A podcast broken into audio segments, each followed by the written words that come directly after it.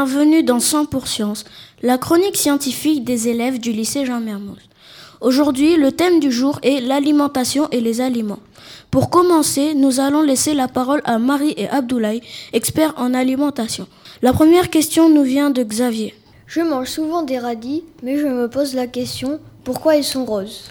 Très bonne question, Xavier. Les radis sont roses sous la présence de pigments qui sont des anthocyanes, des colorants naturels. Mon frère n'aime pas la couleur des radis et ne veut pas les manger. Est-il possible de changer la couleur? Excellente question, Abdoulaye. Oui, il est possible de changer la couleur du radis en présence du vinaigre, il devient bleu. Merci à vous pour ces informations. Nous allons maintenant accueillir Anita et Naye qui vont nous parler du bissap. Bonjour Naye, quand ma nounou prépare du bissap, moi et ma famille en buvons. Je me demande si c'est bon pour ma santé et celle de ma famille.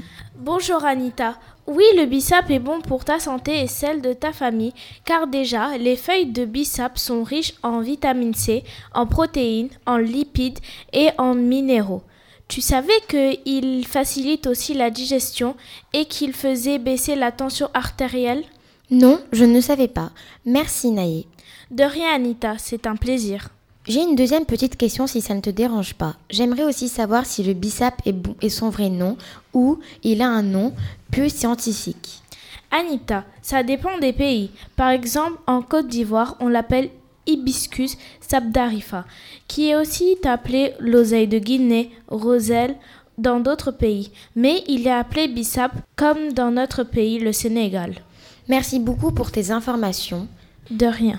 Merci Anita et Naye. À présent, parlons des sucres avec nos invités. Bonjour Mustapha. Je me demandais où se cache le sucre. Bonjour. Le sucre se cache dans plein d'aliments comme le ketchup commercial qui contient 33% de sucre. Le Coca-Cola ou une autre boisson sucrée contient au moins 10 cuillerées à café de sucre. Merci Aisha pour cette information. De rien, Nabou. Bonjour. Combien de sucre mange-t-on par jour Bonjour à toi. En vérité, nous consommons environ 110 grammes de sucre par jour, la moitié provenant des fruits et légumes et l'autre moitié des sucres ajoutés dans les aliments. Combien d'aliments transformés contiennent de sucre? Il y a environ 70% d'aliments transformés qui contiennent du sucre. Merci beaucoup Roman pour cette réponse. De rien. Merci mesdames pour ces informations. Poursuivons avec Habib, Mohamed, Ismaïla, Raphaël et Alexandre qui vont nous parler des frites. Spending our days watching skylines from rooftops. On Independence Day, Manhattan fireworks. Bonjour, je mange toujours des frites et je voudrais savoir combien y a-t-il de glucides dans les frites. Bonjour Habib, il y a dans les frites 64,3% de glucides, des amidons, c'est des sucres lents. Combien de fois peut-on manger de frites par semaine? On peut manger des frites deux fois par semaine, mais pas plus, car elles sont trop grasses. Mais pourquoi les frites sont, sont grasses alors que les pommes de terre ne le sont pas? Parce qu'on fait des frites avec de l'huile et les pommes de terre les absorbent. Merci messieurs. Pour finir l'émission du jour sur l'alimentation, nous allons découvrir ce qui se cache dans un nem avec Malik, Abdoulaye et Marie.